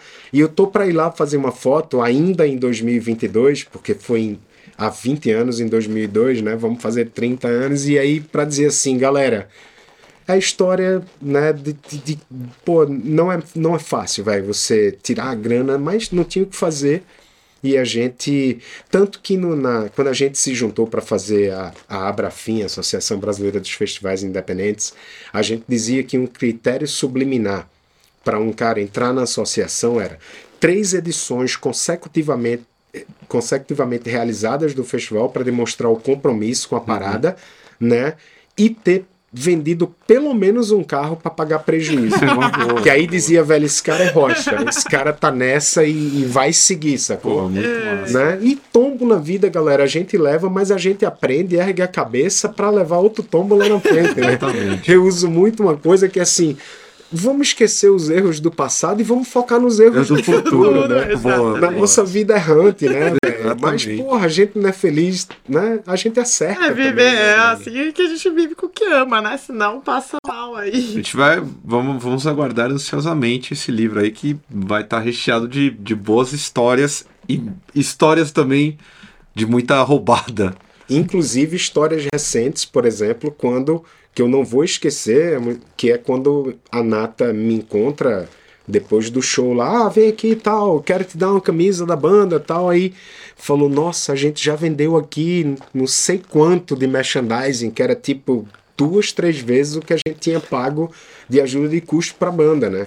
Então isso é incrível e isso vai estar tá na história porque é essa mudança, né? A galera já não talvez não compre mais o CD, mas compra o adesivo, a camiseta, né? Compra CD sim, Ainda compra, compra CD né, pra caramba.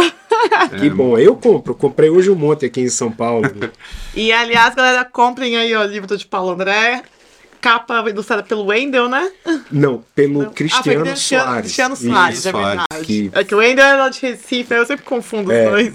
É porque o Wendel fez uma capa Ele fez um Livre cartaz, né, recente. Do né? E é, agora o cartaz do, do Abril, que a técnica e as cores se, se aproximam um pouco com o Cristiano, né? Legal. Muito obrigado, Paulo. Foi uma satisfação recebê-lo aqui.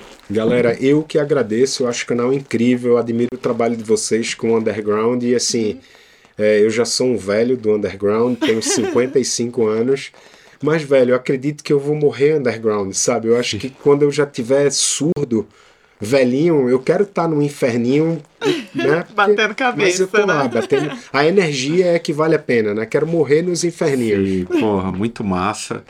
Agradeço novamente em nome de todo mundo. É nóis, cara. A gente tá Valeu. tá ficando por aqui, mais esse falatório especialíssimo. É isso? É isso? É isso, é. Foi uma aula aí. Uma né, grande aula mostrando que os caminhos do underground, eles são tortuosos, difíceis, mas são dignos pra caralho. E é, é pra isso. quem ama, né? E é pra quem ama. É isso então. Valeu aí. É nós. Falou!